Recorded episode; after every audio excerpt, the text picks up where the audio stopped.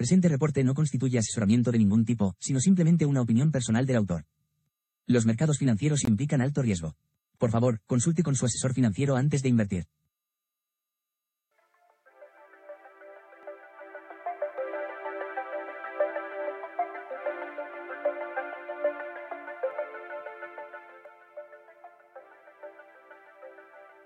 Muy buenos días, ¿cómo estáis? Hoy es 15 de diciembre y hoy voy a darte una novedad de mercado, una actualización del mercado. Y te voy a contar cómo está el panorama. Cerramos una semana importantísima.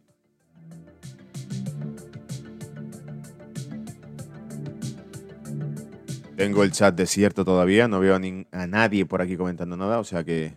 Bueno, voy a ir arrancando porque sí veo que hay gente que ya está viéndolo. Buenos días, ¿cómo estás? Vamos al lío, vamos a comentar cómo está el panorama de actualidad. A ver, lo primero, repaso uh, de datos macro publicados hoy, que tenemos los PMIs que ya han salido, hemos tenido también la producción industrial de China que también ha salido, ahora te cuento cómo han salido los datos, pero sobre todo el plato gordo es la reflexión de ayer de las palabras de Christine Lagarde y las decisiones del Banco Central Europeo, paradójicas, porque se mostró eh, menos interventivo que la propia Reserva Federal cuando tiene una situación mucho más necesaria que eh, Estados Unidos. Es decir, si Estados Unidos pone sobre la mesa la opción de recorte de tipos, ¿cómo no? Cuanto menos no debería hacer la Unión Europea, que sí que está en recesión económica. De hecho, los datos de PMI de hoy son lamentables también, en la misma línea con los anteriores, todos en contracción. en la excepción de Reino Unido, que el único que le salva es el PMI de servicios británico, que está por encima de 50. Bien, así que bueno, entraré en detalle del tema. Por lo tanto, datos macro de hoy, reflexión del BCE de ayer y eh, a nivel económico, geoeconómico, bueno, geoeconómico no, geoestratégico más bien. Estados Unidos, Europa, ¿qué se cuece? ¿Os acordáis que hablábamos del 14 y 15 como días clave al inicio de la semana? Donde la Unión Europea decidiría la adhesión de Ucrania a eh, la Unión Europea y además decidiría también la aprobación de presupuesto de 50.000 millones de fondos para Ucrania, a lo que se oponían varios, ah, varios bueno, eh, oficialmente un único Estado, que es el que decía, bueno, os estáis volviendo locos. De hecho, las palabras de Orbán han sido algo así como, eh, estamos tomando una decisión que no tiene ningún sentido para Europa. Pero en fin, eh, no solo él el expresidente de la Comisión Europea fue el que dijo recientemente, el expresidente de la Comisión Europea, te recuerdo, cuando abandonan el cargo es únicamente cuando se vuelven sinceros.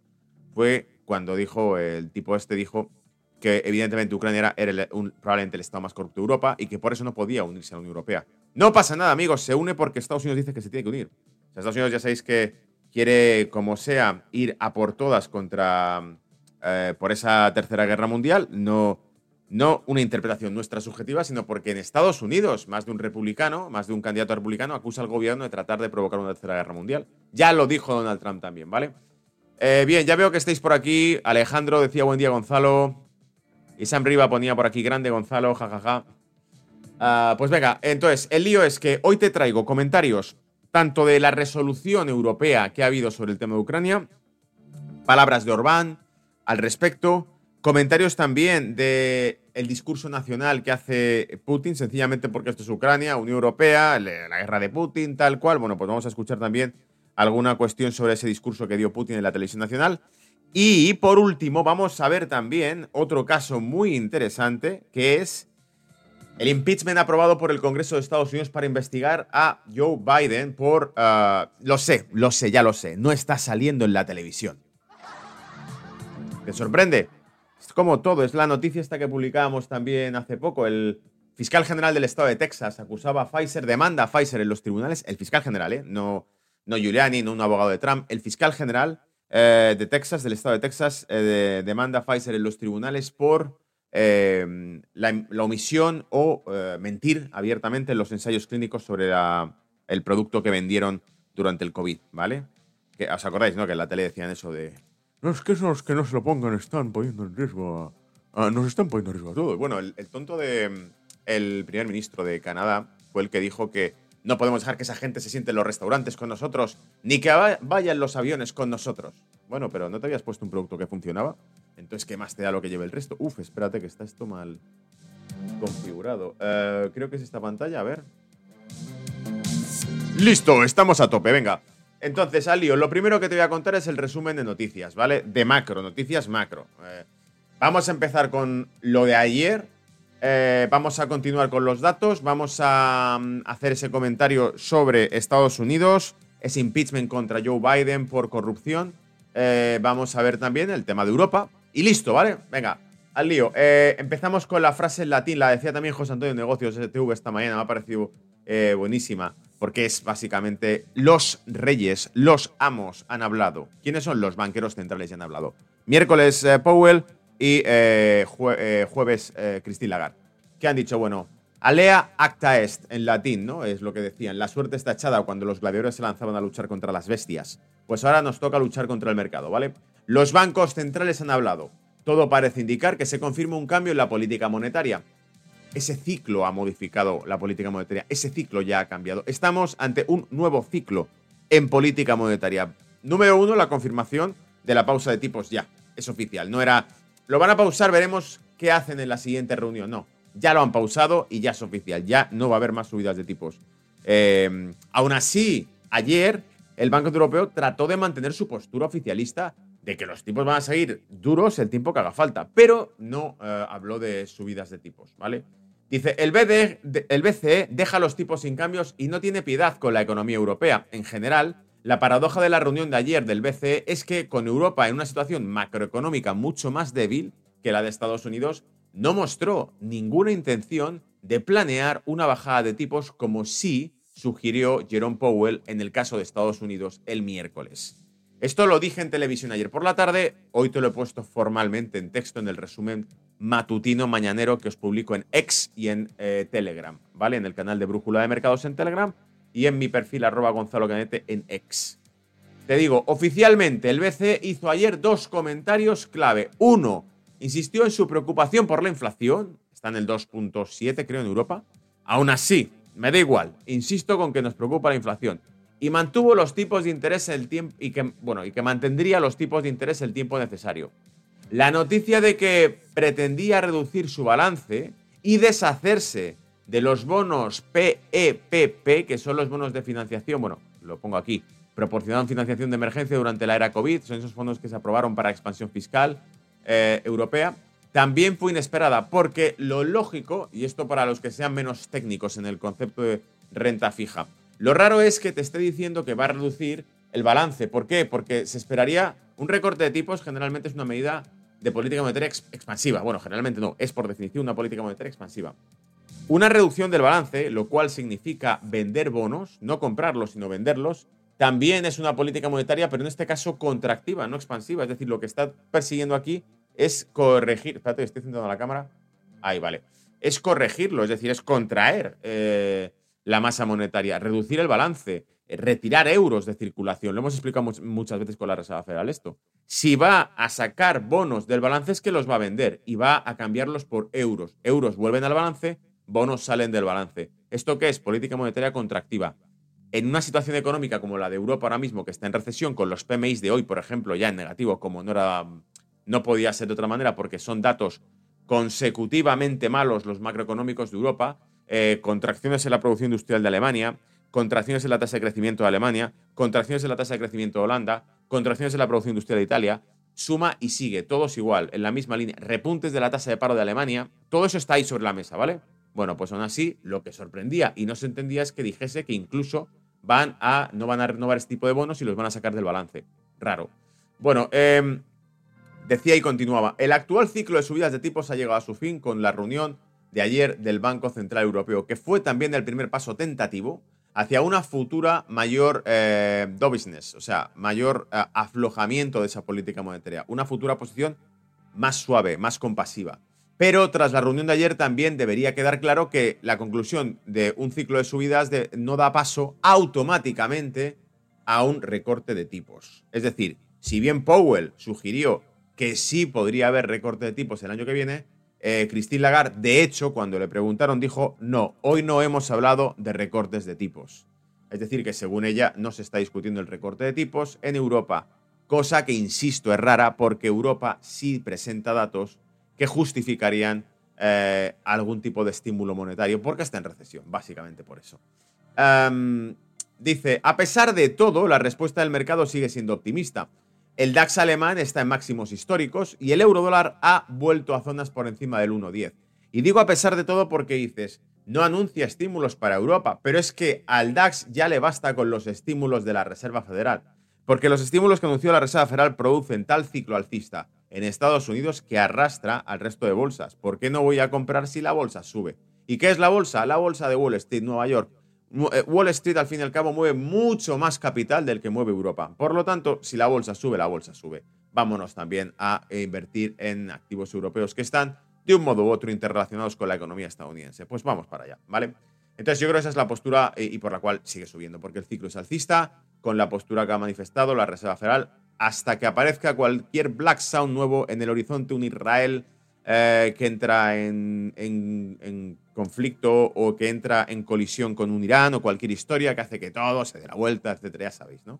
Black Swans, esos cisnes negros que aparecen de vez en cuando. Ah, pero de momento todo va bajo, siguiendo su curso. ¿Y el euro dólar para qué te quiero contar? Ya de entrada hizo un movimiento favorable al euro cuando Powell sugirió que se podían recortar tipos el año que viene. ¿Por qué? Porque te da la sensación de que el dólar podrá abaratarse, ¿vale? Rebajarse los próximos meses si se produce ese recorte de tipos. Pero es que además de eso ves que el Banco Central Europeo no da señales de que ellos van a seguir la línea, no van a recortar tipos todavía, al menos es lo que nos dicen porque evidentemente lo necesitan, necesitan tomar algún tipo de medida de estímulo monetario, pero no dan señales de ello y como no dan señales de ello, el euro sigue manteniéndose relativamente estable. Y por lo tanto, ¿qué es? Pues el euro dólar más para arriba todavía. ¿Por qué? Porque si soy operador de divisa y veo el euro dólar subiendo gracias al empuje que da eh, la Reserva Federal para abajo en el dólar, porque lo tumbó, tumbó al dólar, búscate el de XY y lo verás. Bueno, el euro dólar sube entonces, ¿no? Y soy operador y digo, espérate un segundo, no vaya a ser que mañana nos la líe Christine Lagarde y diga que ellos también están planeando recorte de tipos y es más, lo van a hacer para febrero o para marzo y nos mete un bajonazo enorme el euro dólar. Antes de comprar, espérate. ¿Qué ocurre? Habla la señora, no hace alusión ninguna, le preguntan y dice que no se han cuestionado el recorte de tipos. Ahora sí, confirmamos nuestra posición alcista en el, en el euro dólar. Y por eso el euro dólar pega otro espinal alcista va al 1.10. Llegó a tocar el 1. Supera el 1.10, de hecho. Luego lo veremos con, tocando o haciendo techo en media de 200 periodos en velas semanales, ¿vale? Echaré un vistazo al gráfico y lo verás. Em, continúo. Por otro lado, los PMIs que se publican hoy, los que ya se han publicado, muestran para Europa, Francia, Alemania y la zona euro, eh, porque también se ha publicado el PMI de la zona euro de Europa, están todos por debajo de 50 e inferiores a lo esperado. Lo esperado era por debajo de 50, pero es que son peores incluso de lo esperado. Por lo cual, el pesimismo en los datos macro Europa sigue estando ahí presente. Nada cambia la historia. Y te ponía exacerbando la percepción de una recesión económica en Europa, obviamente. La, expresión, eh, perdón, la excepción es Reino Unido, cuyos PMIs, el PMI compuesto y el de servicios, se mantienen por encima de 50. El PMI manufacturero de Reino Unido también cae por debajo de 50, ¿vale? No podrás decir que no te estoy manteniendo al día de todo. Falta el PMI de Estados Unidos hoy, que sale también, pero es que más nos da ya, ¿no? Si ya han hablado los banqueros centrales, ¿qué más nos da los datos? Guárdatelos en el sobre para cuando vayan a volver a hablar y digamos, vale, es que acumulamos ya PMI negativos, esto, lo otro, pero ya han hablado. Alea hasta es, ¿no? La suerte ya está echada, ya han hablado, se acabó, ya. No, es que ha salido un dato malo, macro. Bueno, ¿y qué más da? Si estos tipos ya han dicho lo que tenían que decir y hasta que no vuelvan, se va, nos quedan días de especulación, ¿vale? China, eh, datos de China. La producción industrial china avanzó un 6.6% interanual, mejor de lo esperado, en noviembre tras un avance del 4.6 del mes anterior. Es decir, se está acelerando. Esto sí es positivo. Venga, un pulgar arriba. Porque yo creo que la Reserva Federal, además, estaba haciendo esto, o sea, anunciaba ese recorte de tipos, precisamente porque China, los últimos datos que hemos ido revisando eran débiles. Decía, 2024, empezamos el año, China flojea, eh, la economía no tira bien y Europa está en recesión. ¿Para qué queremos más? A nivel global, la economía global va a tener dificultades. Suelta lastre, di que podemos bajar tipos para que la gente no se acojone, ¿vale? Para que el mercado siga fuerte. Bueno, pues ahí lo tienen. Eh, ¿Qué ocurre? Que vemos que ahora China saca buenos datos. 6.6 interanual, noviembre 2023, frente al 4.6 del mes anterior y superando previsiones del 5.6. Esperaba, va a ir bien, 5.6, toda, 6.6. ¿vale? Te sale 100 puntos básicos arriba de lo que se esperaba. Se trata del mayor ritmo de crecimiento de la producción industrial desde febrero de 2022, debido sobre todo a los aumentos más rápidos de la industria manufacturera, 6.7 frente al 5.1 esperado. Servicios públicos, 9.9% frente al 1.5% esperado y minería 3.9% frente al 2.9% en octubre. Alucinante, ¿vale? Alucinante, es decir, está mejorando en todos los números. Por lo tanto, saca ventaja China, da ahora, si nos dio una de cal la otra vez, ahora nos da una de arena. Una, una a las malas, otra a las buenas. Es decir, ahora este dato sale positivo. Producción industrial de China avanza bien y además supera las expectativas. Genial. Bueno, desinflado me he quedado. Eso es el resumen de todo de hoy y además prácticamente de la semana, porque ya os conté lo que había dicho Powell, ya os conté mi reflexión sobre Powell, las, las conté en Negocios TV también y las conté eh, y conté las de Europa ayer también en Negocios TV y lo publiqué en las redes por si le quieres echar un vistazo, ¿vale? Ya sabes que Negocios TV está constantemente dándole pico y para al mercado y actualizando con comentarios todo lo que va surgiendo. Y yo, pues bueno, un honor el que eh, cuenten conmigo también para actualizar esa información y peguen un toque, ¿vale? Bien, eh, yo creo que con esto lo tenemos hecho todo. Vamos a meternos en faena y a contar cosas raras, ¿vale? A contar cosas raras es las cosas que no se suelen contar en la televisión, ¿vale? Em, a ver cómo lo hago. Voy a ponerlo por aquí para poder leerlo. Ah, por cierto, y antes de meterme en faena con las dos noticias, con el Brief Declaration to West Countries, que es la declaración de que Occidente está en decadencia por parte de Vladimir Putin, ¿no? lo cual ya sabemos los que estamos en Occidente. Eh, a ver, os leo por aquí por el chat antes de arrancar, ¿vale? Decía por aquí Dab, si sale en la televisión es fake, si no sale hay que sospechar que nos engañan. Hace pocos días escuché a Sánchez dando un discurso en la Unión Europea y solo le faltó besarle los pies a Úrsula von der Leyen. Von der Hansken, ¿vale? Úrsula, quien, te recuerdo, es la segunda peor política valorada por Alemania. Salió en el diario El Spiegel, creo que era, en Alemania, eh, el ranking de políticos peor valorados, ella estaba la segunda en el ranking, ¿vale? La mandaron a Bruselas básicamente porque en Alemania nadie la quería en los cargos públicos, no tenían nada que hacer, pues no era líder de nadie. Entonces bueno, pues como no eres líder de nadie, ni tu propia gente te quiere como eh, líder, como al cargo de nuestra administración, hacemos una cosa, te ponemos líder de Europa, de la Comisión Europea, y ahora representas a 500 millones de europeos, ¿vale? Eh, ni en Alemania te quieren, pero ahora vas a hablar en nombre de 500 millones de europeos. Bueno, pues ahí lo tienes, ¿vale? Eh, son todos unos cachos de... vale, no lo voy a decir para no utilizar... Eh, imaginaos lo que está diciendo, ¿no? Pero sí, todos compinchados también, como decía Daf. Miguel, buenos días a todos. Bien, no puedo. Recuerda, no puedo decir ciertas cosas, básicamente, porque luego me salen esas notificaciones, ¿no? De que hemos utilizado una postura, no palabras, o hemos violado algún tipo de política de esto para del buenismo, ¿no? Para que la gente no hable en plata y claro. Em, decía por aquí, Miguel me decía buenos días a todos. Active Capitals desde Argentina me decía, Gonzalo querido, feliz viernes. Eh, Alexis me decía por aquí, buen día Gonza, saludos desde Argentina. De parte de todo Active Capital, también estás por ahí, eh, Alexis. Eh, David me decía, la, la Mentimedia, ya sabemos lo que hay con los medios, ¿vale? Iván decía, compro Bitcoin, es la cura. vale, venga, pues ahora que os he actualizado el chat y os he leído a todos, vamos ahora con el tema y vamos a eh, empezar a contarte cosas. Lo primero del brief, he sacado como siempre, he extraído notas que os he puesto aparte de lo que cuenta para no leer el artículo entero, ¿vale? Y que leamos las partes más jugosas del artículo, las que tienen más sabor. Ah, entonces, esto lo provoca Euroactive, que ya sabéis que es un medio eh, europeo de noticias europeas, financieras principalmente, pero que también tiene una sección geopolítica muy interesante y que suelo repasar cada mañana, ¿vale? Bueno, ya le he hecho el patrocinio a esta página web. No, no pagan absolutamente nada, pero me parece buena. Aunque vais a ver que en los comentarios se les ve muchas veces el plumero porque son, bueno, ahora, ahora lo vais a ver, ¿vale? Dice, tras la votación el representante Tom Tiffany... Espérate, que estoy leyendo temas de los republicanos. Vamos al tema. Los 27 líderes nacionales de la Unión Europea, salvo Orbán, han respaldado el inicio de conversaciones de adhesión de Ucrania. Varios jefes de Estado y el gobierno de la Unión Europea, así como el presidente del Consejo Charles Michael, han intentado convencer a Orbán de que se retire su veto a la concesión de ayuda financiera a Ucrania y al inicio de negociaciones de adhesión de, con Kiev. Todos eh, han fracasado. Es decir, Orbán sigue en sus trece, sigue insistiendo en que no va a aceptarlo. Ni siquiera la liberación por la comisión de 10.000 millones de euros, ojo, aquí ya le están soltando tela, le están soltando lana, le están diciendo, toma, 10.000 millones de euros en fondos congelados de la Unión Europea a Hungría. Bueno, pues Orbán dijo, aún así yo no voy a votar a favor de esto. El Parlamento Europeo criticó con razón, con razón, te dice Euroactive, ¿vale? Es con razón, eh, ya que estos fondos se congelaron debido al retroceso del Estado democrático en Hungría, donde ha, eh, habido, no ha habido ninguna mejora.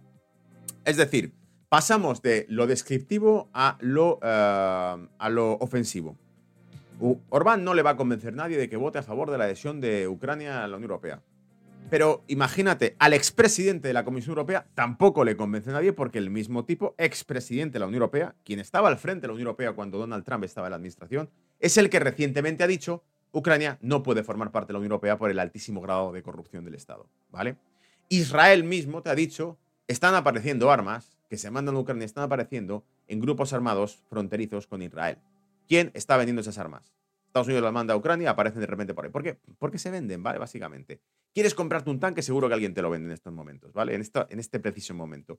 Eh, entonces, bueno, conclusión, ya que Orbán no vota a favor de esto, que algunos ya han admitido que es una auténtica locura, ya que Orbán no vota a favor de esto, eh, de hecho lo que dijo fue esperemos a que termine la guerra para que entonces sí podamos, pues venga, hay que meterlo con calzador, como también lo harán con la OTAN, meterlo con calzador, ¿vale? Para ver si ya pueden desatar la tercera guerra mundial antes de que llegue Trump, porque si llega Trump probablemente esto vuelva al raciocinio. Acordaros que cuando Trump abandonó la Casa Blanca, tuvieron los santos huevos, los que están hoy en la Casa Blanca, decir, los adultos han vuelto a la Casa Blanca. Estos son los adultos, los que están liándola tan pardísima a nivel mundial, las que están desestabilizando todo son los adultos, ¿vale?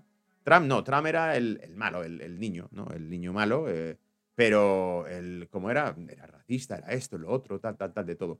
Pero, eh, pero ellos no, ellos son los adultos, y ellos son los que están liándolo tan gorda, ¿no? El tipo que se duerme es el que la está liando. Bien, entonces te decía, Euroactive te dice, bueno, es que, claro, se le habían congelado 10.000 millones de fondos porque te recuerdo que Orbán es un dictador, ¿vale? O sea, por el retroceso democrático que ha habido eh, en Hungría. Pero no es al fin y al cabo un principio democrático el hecho de que estén diciéndole eh, que hay que votarlo y que no quiera votarlo. No se basa precisamente en la democracia el que tú puedas elegir, ¿vale? No con mi voto. Yo voto que no. Pues si tú votas que no, eres un dictador. Básicamente parece que es lo que tratan de insuflarnos en la mente, ¿no? Ante todo, los líderes de la Unión Europea deben demostrar que la democracia funciona y que son capaces de decidir, y si no lo son, incluso a nuestra, eh, en nuestras sociedades, muchos estarían tentados de votar a líderes autoritarios como Orbán. Fíjate, aplausos por favor.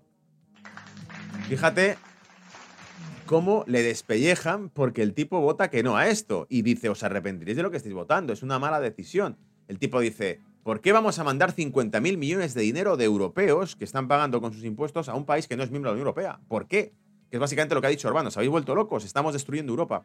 Bueno, pues eh, no, el, problema eres tú que eres un dictador, ¿vale? Eh, el resto, el que no es un dictador y no lo mencionan y no lo mencionarán es, por ejemplo, el presidente de gobierno de España, Pedro Sánchez, que sí que ha eh, tambaleado el Poder Judicial de España, ¿vale? Solicitando una amnistía para aquellos socios que voten a favor de él y que le permitan permanecer en el gobierno. Ese no es un dictador. El dictador es Orbán, que fue el que dijo que le daba igual las sanciones contra Rusia si el pueblo húngaro tenía que pagar una factura luz excesiva, él compraría el combustible a Rusia, dijese lo que dijese la Unión Europea. Dictador, ¿vale? Este es el, tipo. Entonces, todo lo que signifique defender los intereses nacionales de tu país te convierte automáticamente en un dictador. ¿Vale? ¿Por qué? Porque está claro que la democracia para ellos significa que cedas toda la soberanía, que no escuches a tus ciudadanos y que tomes decisiones aunque ellos no las entiendan. Tipo, oye, vamos a destruir el sector agrícola. Pero, ¿por qué vas a cerrar nuestras granjas y nuestro, la ganadería? Por el cambio climático, esto y... Pero no, pero es que eso no puede ser. Vale, pues tenéis razón, no vamos a hacerlo. La Unión Europea, ¿qué va a decir? Eres un dictador, ¿vale? Entonces, bueno, esto ya estamos acostumbrados porque también pasó en Italia, con eh, Liga Norte, ¿vale? Cuando estaba en el poder Liga Norte, cuando estaban dentro del gobierno, la masacraron viva. Eh, incluso llegaron a decir que cuidado con lo que votaban los italianos, ¿eh? amenazándoles, que dijeron, Italia misma, bueno, algunos líderes italianos dijeron, no hemos visto nunca un, precedente como este, que la Unión Europea amenace a los italianos con lo que deben votar, la Unión Europea, para que luego digan, es que influyen en los procesos democráticos. Otros países, ¿no? Rusia, los hackers y demás, influyen. Bueno, ahí lo tienes. Ellos públicamente, con la cara descubierta, le dicen a los italianos que tienen que votar, ¿vale? Bien, continúo que si no se me calienta el hocico con esto. El primer ministro búlgaro, Nikolai Denkov, reconoció el jueves que Budapest habría advertido a su país de que vetaría la adhesión de, eh, a Schengen a menos que Sofía, primera, la capital de Bulgaria, eh, eh, suprimiera un impuesto que encarece a Hungría la importación de gas ruso a través del territorio búlgaro. Es decir, tú, Bulgaria, no vas a entrar a la Unión Europea si me sigues tocando los huevos. ¿Por qué? Porque yo, que soy Hungría, me estás poniendo impuestos sobre mis importaciones porque son eh, productos rusos y entonces te digo, vale, tú tranquilo, me pones impuestos, pues no, es que me lo ha dicho George Soros. Vale, pues entonces yo voto en contra de que entres en la Unión Europea. Bueno, pues ya reformaremos ¿no? los estatutos para que tu voto ya no cuente. Ya te llamaremos dictador. De momento te vamos a insultar, pero cuando podamos cambiamos la legislación, ¿vale? Y termina aquí, os estoy sacando los extractos más jugosos del artículo, ¿vale? Te dice, el comisario de Agricultura de la Unión Europea, Janusz Wojciechowski, joder, es que a ver cómo leo esto, eh, Wojciechowski, considera que las subvenciones agrícolas a la Unión Europea deberían limitarse obligatoriamente. Atención, atención. Considera que las concesiones, las subvenciones agrícolas de la Unión Europea deberían limitarse obligatoriamente para hacer frente a la adhesión de Ucrania, potencia agrícola, mientras se eh, acaloran los debates sobre la futura forma de la próxima reforma de la política agrícola común PAC. Aquellos países que son parte del núcleo duro del sector agrícola europeo deberían estar en contra de que entrase Ucrania, porque evidentemente les va a quitar la cuota de mercado. Se le ha metido en sus huevos que tiene que entrar Ucrania a Estados Unidos, le ha dicho Europa. Tú vas a meter a Ucrania aquí, yo estoy metiendo armas aquí desde el año 2014 y no, no puedes ser amiga de Rusia, joder. Si tú eres amiga de Rusia, ¿qué hacemos en el mundo nosotros? Esto lo dijo Kissinger en 1994, el fallecido Kissinger recientemente. En 1994 dijo, si las relaciones entre Rusia y Europa prosperasen, eh, Estados Unidos quedaría relegado a una potencia de segundo orden del orden económico internacional. ¿Por qué? Porque Rusia, China, eh, Alemania, eh, el continente europeo, todo unificado territorialmente, eso se llamó la economía continental, todo unificado continentalmente, haría que Estados Unidos ya no pintase nada en el escenario internacional. Sería como, aquí, ¿quién va a comprar producto americano? ¿Quién va a depender de Estados Unidos? ¿Quién va a tener relaciones con Estados Unidos? Si todo se cuece allí, en el núcleo del continente, entre los alemanes, los rusos que ponen la energía, los alemanes la tecnología, los chinos la producción. Entonces, Estados Unidos que pinta aquí. Esto lo dijo Kissinger. ¿Cuál es el objetivo estratégico estadounidense? Evitar que prosperen relaciones rusas con los vecinos. Simplemente eso. Aislar a Rusia, evidentemente. ¿Por qué? Porque si prospera, deja de tener sentido Estados Unidos. ¿Vale? Si no lo ves todavía, pues eh, bueno, en fin, tendrás que tomarte un par de cafés. Eh, por otro lado, fíjate, decía aquellos países que son el núcleo duro del, sector agrícola europeo probablemente tendrían que oponerse, como también oponerse a la exportación, importación, perdón, de producto agrícola de otras potencias por la Unión Europea. Tenemos España, que es un peso grande dentro de la Unión Europea en el sector agrícola. La huerta de Europa lo llamaban, ¿no? ¿Por qué Pedro Sánchez no ha puesto condiciones a la adhesión de Ucrania? Sí, pero vamos a tener que recibir más subvenciones nosotros porque somos sector agrícola y cuando entre Ucrania va a perjudicar probablemente la cuota agrícola europea que tiene España, porque bla, bla, bla. Así que para que nosotros votemos que sí, nos tendréis que... No, Pedro Sánchez, el primero que va y te vota que lo que haga falta. Total, con tal de que no me remuevan de donde estoy, lo que haga falta, lo que me pidas. España va y vota. Sí, venga, por supuesto. Oye, pero no va en contra del sector agrícola español. No, eh, no seas antidemocrático, dictatorial, negacionista, prorruso, antivacunas, ¿vale? Eh, te mete todo en una coctelera y te lo lanza a la cara. En fin, así está Europa, ¿vale? Así está ahora mismo Europa. Vámonos a Estados Unidos, porque en Estados Unidos también van con otro talante, porque en Estados Unidos no se andan con tonterías. En Europa están lamiendo botas todo el día, pero en Estados Unidos los republicanos, eh, algunos republicanos, otros también lamen botas, ¿vale? Pero los republicanos le meten bastante caña Porque claro, como el sistema electoral es distinto, parece ser que en Estados Unidos cuando tú eliges a un tipo, ese tipo va hasta el Congreso y dice lo que ha prometido que iba a decir porque lo has elegido tú no porque le ha puesto un partido político ahí, ¿vale? La partitocracia, eh, que lo llamaban en, España. Bien, vamos con el tema. Entonces, eh, ah, no, perdona, que no hemos terminado, que tenía también la sección de el discurso de Putin que sacaba aquí Euroactive. Todo lo que te he ido contando sobre Orbán y todo esto venía en este mismo artículo, eh, que no es, no es cortito. Y aquí te ponía también que eh, Vladimir Putin celebra su maratoniana, rueda de prensa de final de año que será retransmitida en, directo en la televisión estatal de Rusia. La rueda de prensa irá seguida de un programa de televisión para los rusos que da pie eh, llamado Línea Directa con Vladimir Putin, ¿vale?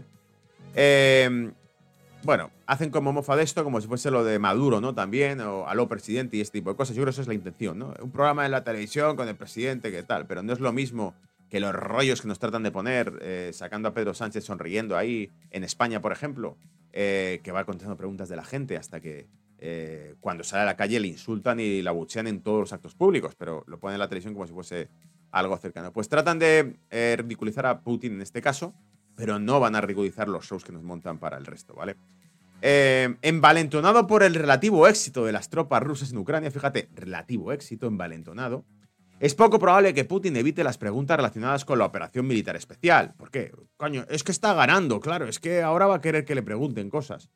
Dice que le gusta presentar como una agresión de la OTAN contra Rusia. A él, le gusta presentarlo a él. En realidad la OTAN nunca ha agredido a Rusia. El hecho de que la OTAN se, fuese directamente hasta Ucrania, eh, hiciese maniobras militares en Ucrania, pinchase a Ucrania para que Ucrania, bueno, un actor de Netflix que hace el papel de presidente de Ucrania, dijese eso de queremos ser potencia nuclear. Y ya, eh, bueno, en ese momento fue cuando Rusia dio un puñetazo en la mesa y dijo, me tenéis hasta los huevos ya. O sea, no solamente venís aquí al país vecino, a nuestras fronteras, a entrenarles, a bla, bla, bla, a darles pasta. Eh, empezáis a insultar a todos los que hablen ruso, les atáis a las farolas, les pegáis, como todos los vídeos que estaban en redes sociales con esto. ¿Por qué hablan ruso? Vamos a humillarle, vamos a insultarle, lo sacan en todas partes. Rusia callada, Rusia eh, diciendo, me estáis tocando los huevos, y cuando ya dicen, y queremos armamento nuclear, de la OTAN además. Ya Putin pega un puñetazo en la mesa y dice, o sea, venís aquí, os reís de nosotros y además quieres ponerme misiles estadounidenses con armamento nuclear a 500 kilómetros de Moscú. Bueno, vale, pues a tomar por culo. ¡Pum! Para adentro. Vamos con todo. Y eh, acordaros que eso iba a significar la caída de Putin. Ha pasado un año y pico. Putin no cayó y encima la OTAN ah, parece haber fracasado, ¿no? Entonces, claro, dice, es que está envalentonado eh, con esto. Eh, y por eso mismo, dice, insiste con la idea de que es la agresión de la OTAN contra Rusia. ¿Se ha ido Rusia a México a poner misiles nucleares o a entrenar tropas y a mm, insultar a estadounidenses y demás? Eh, no. Eso fue Estados Unidos en Ucrania, no al revés. Pero bueno, eh, son cosas de, los dictadores, ¿vale? Dice, no tendrá prisa, se espera que la tertulia dure horas. Al parecer, un par de periodistas occidentales han sido acreditados para el programa de Putin. Al parecer, un par de periodistas, ¿eh? Pero al menos aquí tiene una, especie de eh, conato de sinceridad, dice. Uno de ellos incluso podrá formular una pregunta. Fíjate, ¿eh? uno de ellos incluso podrá formular una pregunta. Y reconoce aquí un delirio, fallo en la Matrix, eh, delirio de honestidad, dice, en cambio el Consejo Europeo no concede acreditaciones a medios estatales rusos. Europa sí censura medios rusos. Rusia no censura medios europeos. Pueden ir los periodistas y preguntarle. Europa sí ha censurado medios estatales rusos. Acordaros que Borrell dijo que sois demasiado idiotas en Europa para escuchar lo que tenga que decir periodistas rusos. Sois demasiado estúpidos. Dijo literalmente que eran mentes vulnerables, que en Europa había mentes vulnerables que podían verse bueno, en fin, eh, susceptibles de la manipulación y de la propaganda, etc. Amigos, eso es el principio de una dictadura. Cuando no exista libertad de prensa, cuando no te dejen escuchar a la otra parte, estás en el lado equivocado, ¿vale? Para que luego nos hablen de la democracia, cuando los burócratas que tenemos son los que probablemente estén vulnerando esa misma eh, democracia. Eh, la Cámara de Representantes votó el miércoles, ahora sí vámonos a Estados Unidos, Cámara de Representantes en Estados Unidos votó el miércoles a favor de autorizar formalmente una investigación de impugnación contra el presidente Biden, lo que permite a los presidentes del comité obligar a entrevistas, obtener documentos y avanzar en su caso eh, de que esté involucrado indebidamente con negocios de su familia en el extranjero, en el caso de Biden. El portavoz de la mayoría de la Cámara de Representantes, Tom Emmer, republicano de Minnesota, declaró al Post, al New York Post, que es el que publica esta noticia, antes de la votación de la Casa Blanca, que habrían forzado a los republicanos a, comillas, impedir que los testigos testificaran y a, comillas, retener miles de documentos, es decir, ocultar a testigos, retener documentos, que no salga a la luz nada de esto como sea. Incluido correos electrónicos que Biden intercambió con su eh, hijo Hunter Biden y los socios comerciales de su hijo mientras era vicepresidente que, se conservan los archivos nacionales. Y te dice por aquí, la Casa Blanca comunicó a los republicanos que no iba a reconocer ni a dar validez a estas eh, citaciones si una votación del Pleno de la Cámara, dijo Emer. El presidente de la Cámara, Mike Johnson, cuando se enfrentó a esta situación, dijo, muy bien, a todos, de todos modos vamos a tener que ir a los tribunales para que se apliquen, así que será mejor eliminar cualquier objeción que tengan antes de llegar allí. Es decir, vale, ¿queréis que lo apruebe primero el Congreso? Sin problema, porque de todos modos habrá que conseguir esa aprobación para ir a los tribunales. Y dice, para el presidente, que dice ser el más transparente de la historia de este país, ha dado un mal ejemplo y vaya si está eh, dando evasivas. Añadió el, el representante eh, Ralph Norman, republicano de Carolina del Sur. Y te dice, el primer hijo eh, aparecido el miércoles por la mañana en el Capitolio, es decir, Hunter Biden fue al Capitolio por la mañana, para filibustear ante la prensa tras saltarse su declaración, se saltó la declaración a cámara a puerta cerrada en el comité de supervisión de la Cámara de Representantes, no fue a esas declaraciones, dice, lo que podría suponer un desacato al Congreso. Y dice, comillas, apareció y dijo esto. Durante seis años he sido blanco de la implacable máquina de ataque de Trump gritando, ¿dónde está Hunter? ¿Os acordáis cuando Donald Trump decía, ¿Where is Hunter? Y dice, bueno, aquí está mi respuesta. Estoy aquí, dijo Hunter, de 53 años a una multitud de periodistas. Y continuó. Permítanme decirlo tan claramente como pueda. Mi padre no estuvo implicado financieramente en mis negocios, ni como abogado en ejercicio, ni como miembro del Consejo de Administración de Burisma, ni en mi asociación con, eh, con un empresario privado chino, ni en mis inversiones en el país en el ni en el extranjero, y desde luego tampoco como artista, dijo antes de marcharse sin aceptar preguntas. Es decir, básicamente en todo lo que le han pillado, no en todo lo que haya hecho, sino lo que hasta donde se ha sabido, eh, no, no ha estado en esto, en esto, en esto y en esto. ¿Por qué? Te diría más cosas si se hubiesen pillado más cosas. Y no tenía nada que ver con mi posesión ilegal de armas, no me dio la pistola. Tampoco me tenía nada que ver con el tráfico de crack cuando se le ve pesando una báscula crack. ¿Estás tan loco, Gonzalo, que estás diciendo? Búscalo, todo esto salió a través de su portátil. Tenía sincronizado el móvil con el portátil en la cloud de, Apple y todo esto, bueno, cuando lo sacaron empezó a salir una cantidad de basura de ahí increíble y están rodando todavía por redes, especialmente por X, porque el resto de redes ya sabes que si el jefe, los amos no te dejan, esa información no sale. New York Post lo chaparon. El antiguo Twitter chapó el New York Post, lo cerró, su cuenta la bloqueó y la cerró por publicar esta información. Dijo que era propaganda rusa. Claro, un año y pico después dijeron, ah, pues no, al final era verdad. Y cuando llegó Elon Musk a Twitter y lo cambió, tú dijo, esto es increíble, aquí hay una maquinaria propagandística del gobierno instalada en esta empresa, ¿vale? En fin, dice, el 12 de septiembre los republicanos de la Cámara de Representantes iniciaron una investigación de impugnación sin una votación de la Cámara en pleno, señalando a las eh, pruebas de los registros bancarios, entrevistas transcritas con antiguos socios de Hunter, así como documentos y testimonios de denunciantes de la agencia tributaria IRS estadounidense. Dice que Joe Biden estaba al tanto de los negocios turbios de su hijo con entidades extranjeras y que su administración interfirió durante una investigación de cinco años sobre ellos, impidiendo que se investigasen. Acordaros que los testigos de la agencia eh, impositiva de Estados Unidos, la IRS, dijeron que el Departamento de Justicia les impedía investigarlos a la familia Biden, ¿vale? o que les avisaban de los registros, el FBI les avisaba antes de que se produjesen los registros. Claro, todo esto tiene una, un calado, una profundidad y unas dimensiones brutales. Si me dices que dentro de una trama de corrupción, además, está colaborando el Departamento de Justicia y el FBI con los criminales, imagínate hasta dónde llega esta trama. Algo que Donald Trump ha repetido varias veces, ¿vale? Y que le han llevado a juicio por ello y eh, tras el juicio sigue afirmándolo públicamente, ¿vale? Y dice, hay pruebas de que los entonces el, entonces vicepresidente se reunió con socios de Hunter Biden y su tío James Biden de China, México, Kazajistán, Ucrania y Rusia, contradiciendo directamente las declaraciones de Joe Biden cuando dijo eh, durante una campaña presidencial de 2020 eh, que, eh, donde, que mientras él estaba a cargo jamás se produjo esto, ¿vale? Dice, los republicanos también, todo esto te lo estoy sacando de este, de este artículo del New York Post titulado House Approves Impeachment Inquiry into Biden's After Hunter Dramatics, ¿vale? Y te dice, tras la votación del representante... No, ¿dónde estamos? Eh, ah, sí, los republicanos también están investigando a Hunter tras ganar más de un millón de dólares trabajando como empresario rumano, con un empresario rumano corrupto eh, mientras que su padre era vicepresidente.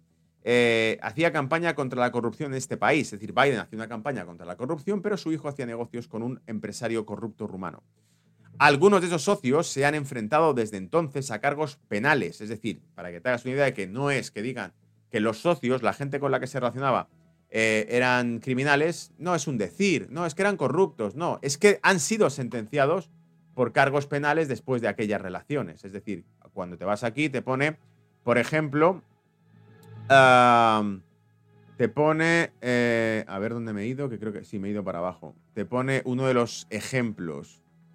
te dice, algunos de esos socios se han enfrentado desde entonces a cargos penales. Atención, entre ellos el presidente del CEFC de China Energy, eh, Ye Yangming, detenido en 2018 en su país por acusaciones de soborno.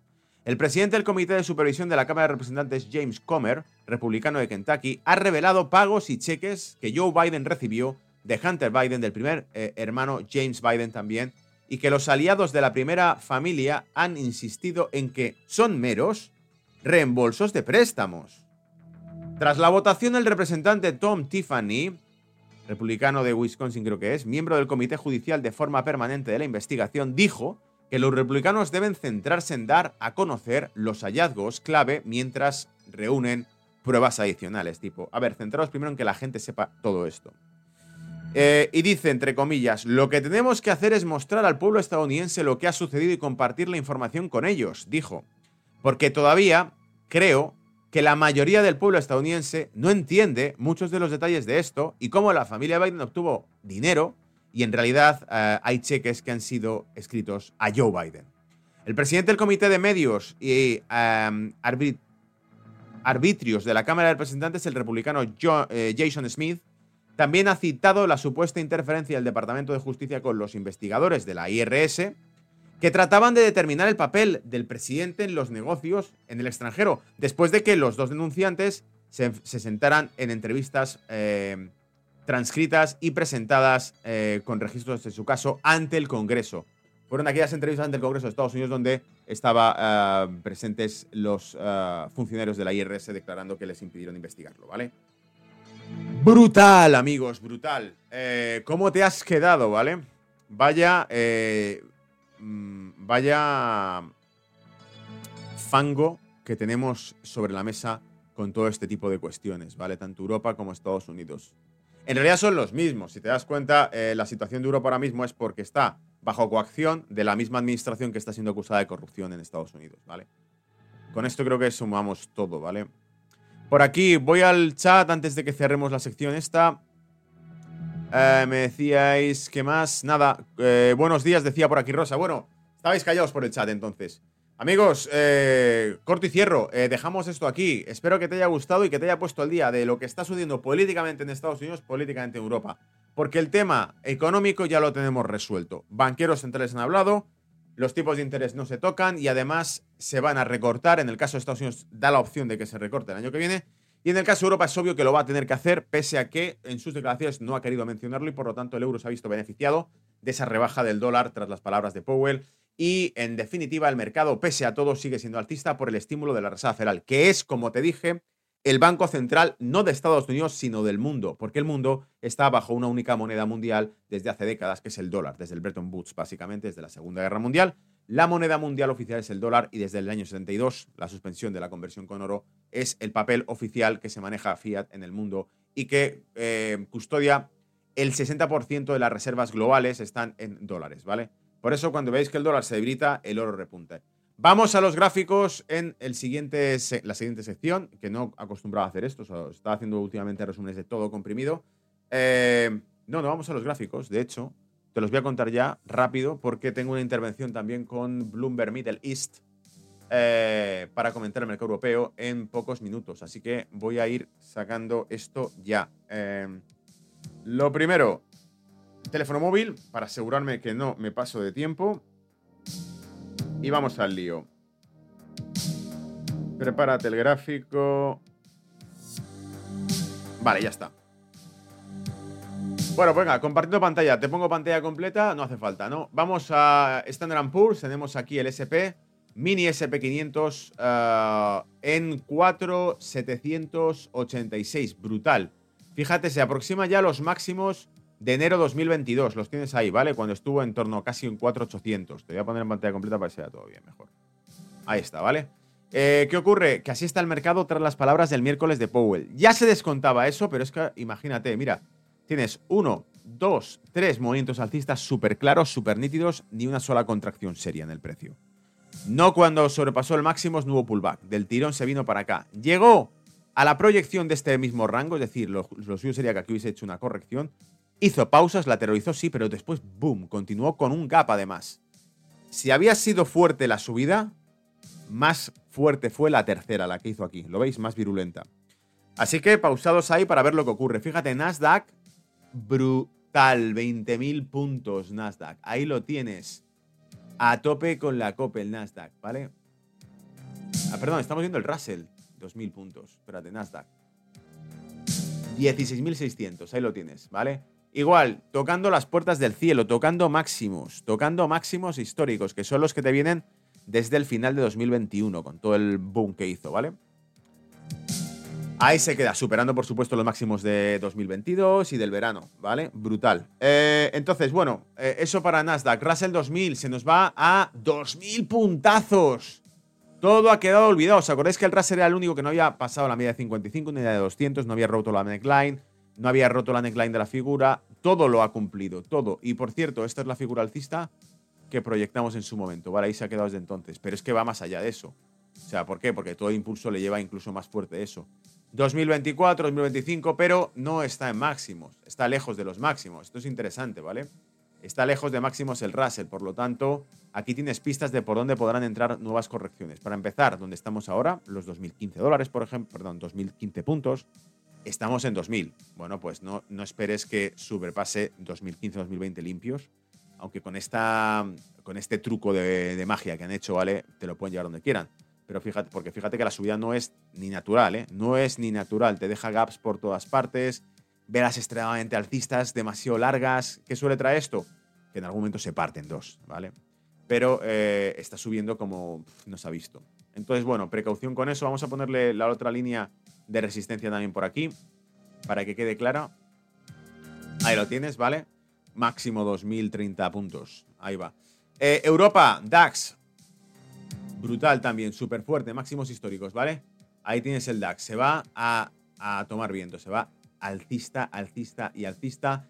16.800, te ha hecho un máximo en 17.000. Eh, Probablemente la única razón por la que se enfríe un poco es porque Christine Lagarde no adoptó la misma postura que la Reserva Federal.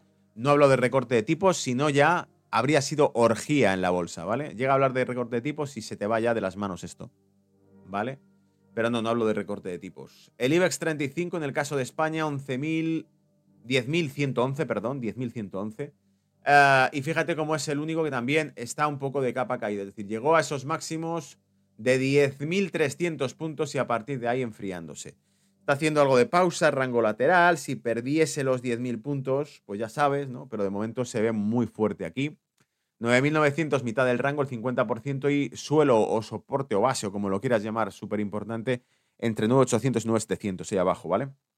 Así está el panorama, amigos, así está la cosa. Índice dólar, para ver cómo ha afectado realmente todo esto. Sigue cayendo a plomo el dólar, ¿lo veis? Sigue cayendo a plomo el dólar, estamos en 102. Aquel sueño de que volvía a recuperar si pasaba de los 104 no ha ocurrido. Metí un bajonazo, el hombro cabeza hombro invertido ya, olvídate, lo perdió. Y sigue cayendo, ¿vale? Sigue cayendo y ahí está. Súper débil. ¿Qué ocurre? Que el euro dólar para arriba. Eh, te llega hasta aquí. Nos ha hecho máximos en 1,10. Eh, 1 eh, con, ¿dónde lo tengo? 10,093. Bueno, 1,10. Super el 1,10, ¿vale? Y ahora estamos en 1,0965, dando la vuelta, retrocediendo un poco. Pero ahí te queda el tema. Fíjate que hizo doble techo en el fondo. Acordaos que esto me lo preguntasteis, creo que fue el miércoles. ¿Cómo verse euro dólar y tal? Y dije, bueno, pues eh, hasta que no veas que eso lo pasa, te puedo hacer doble techo ahí perfectamente. Eh, además, se enfrenta con el, la resistencia, que es el soporte del canal anterior, etcétera, ¿vale? Pero de momento súper fuerte, claro. Eh, BCE, Banco Central Europeo, no sugiere que vaya a recortar tipos, mientras que la Reserva Federal sí lo hace. ¿Qué ocurre? Que lo paradójico es que Europa es la que necesita hacer eso antes que la Reserva Federal, porque es Europa la que está en recesión. No. Te recuerdo, Estados Unidos crece al 5.2, Europa se contrae. Europa le hace falta estímulo, no a Estados Unidos. ¿Vale? Eh, me voy también a oro para que veamos cómo ha afectado el movimiento del dólar al oro. Para arriba, por supuesto. Si el dólar se está pinchando, si el dólar está flojo, si ya la Reserva Federal te está diciendo que lo que queda de aquí por delante es como mucho bajada de tipos, significa que el dólar no va a ser una moneda muy fuerte, a menos que ocurra algo que haga que te tengas que refugiar en el bono americano. Eso también ocurre, ¿vale? Oye, han tomado medidas de relajación cuantitativa. El dólar se les va a debilitar, se va a caer, sí, pero es que encima consiguen un dólar fuerte si se inestabiliza globalmente el, mundo por cualquier motivo. Es decir, al final del día, ¿tú dónde te refugias? En el bono estadounidense, que es la primera potencia económica del mundo. Y punto, ¿vale? Y eso atrae más demanda de dólar. Pero de momento, mientras las cosas sigan así, setevis paribus en latín, ¿no? Mientras todo siga constante, em, el oro tiene ventaja porque el, dólar acaba de anunciar que no va a ser una fuente de eh, mantenimiento de valor si, porque los tipos se recortarán en un futuro, ¿vale? Vale, pues ya, lo, ya cuento con ello. El petróleo recupera un poco, pero sigue estando súper bajista y fíjate que en realidad parece más bien un pullback. ¿Lo ves? Parece más bien que el movimiento alcista que hace es de pullback. Es decir, que vuelve a la zona de neckline, vuelve a esta zona de aquí, hace troco, troco, troco, tro, vuelve y espérate que nos siga cayendo, ¿vale? Pero como decía, me parece extremadamente atractivo verlo en estos niveles para que te busquen un ExxonMobil, un Chevron o el propio petróleo eh, en zonas tipo 65 dólares el barril. ¿Por qué? Porque es un soporte fuerte, interesante. Fíjate, ahí lo tienes. Todo esto es soporte, ¿vale? Desde 2021, desde que saliésemos del pozo del, COVID, pues ha conseguido mantenerse por ahí. Eh, también lo hizo con la caída. Este tobogán fue en 2014, ¿vale? El tema de la guerra de Siria, se acaban las primaveras árabes. Durante las primaveras árabes se fue hasta el. Creo que eran ciento y pico, 120 y pico dólares el barril. Por ahí lo tienes, ¿vale? Míralo. Por aquí está. 106. Llegó a estar en 113, 115, ¿vale? Primaveras árabes. Ahí estamos ahora, ¿vale? Entonces, bueno, vamos a ver qué tal va evolucionando la cosa. Si China consigue recuperar, si los datos de China que hemos visto hoy eran buenos, eh, si China consigue empezar a tirar bien, eh, cosa que no está dentro de sus previsiones, prevén una ralentización de su crecimiento económico, la demanda de crudo no sería la esperada. Y por lo tanto, por eso la OPEP quiere apresurarse a recortar la oferta, porque es la única forma de que puedan facturar un crudo a buen precio. Si China no demanda buen crudo, o se espera que 2024 sea un año frío, con la Unión Europea en recesión, con China desacelerándose, con Estados Unidos buscando como sea justificar una recesión para poder recortar, tipos y dar estímulo, en ese escenario no se espera un crudo subiendo porque no hay una alta demanda de actividad industrial, ¿vale? Pero aún así, eh, no me creo nunca las previsiones que nos dan, ¿vale? No te creas nunca sus previsiones, porque sus previsiones a veces son trampas hechas precisamente para eh, buscar mejores eh, entradas de mercado por parte de las manos fuertes, ¿vale? Así que cero creencia en esto. Analizamos según los acontecimientos van surgiendo, no según lo que nos cuenten los de arriba, ¿ok? Bueno, pues nada, bienvenido a la Resistencia, al blog financiero más pan que vas a encontrar en la red. Cerramos con esto y nos vemos en las próximas ediciones de Money Talks. Te recuerdo que estamos en Spotify también, Google Podcast eh, y Apple Podcast a través del blog Brújula de Mercados, ¿vale? Así que cuídate, nos vemos y suerte con el mercado, que ahora sí parece que está cambiando por completo toda la estrategia, todo el panorama. Hasta luego.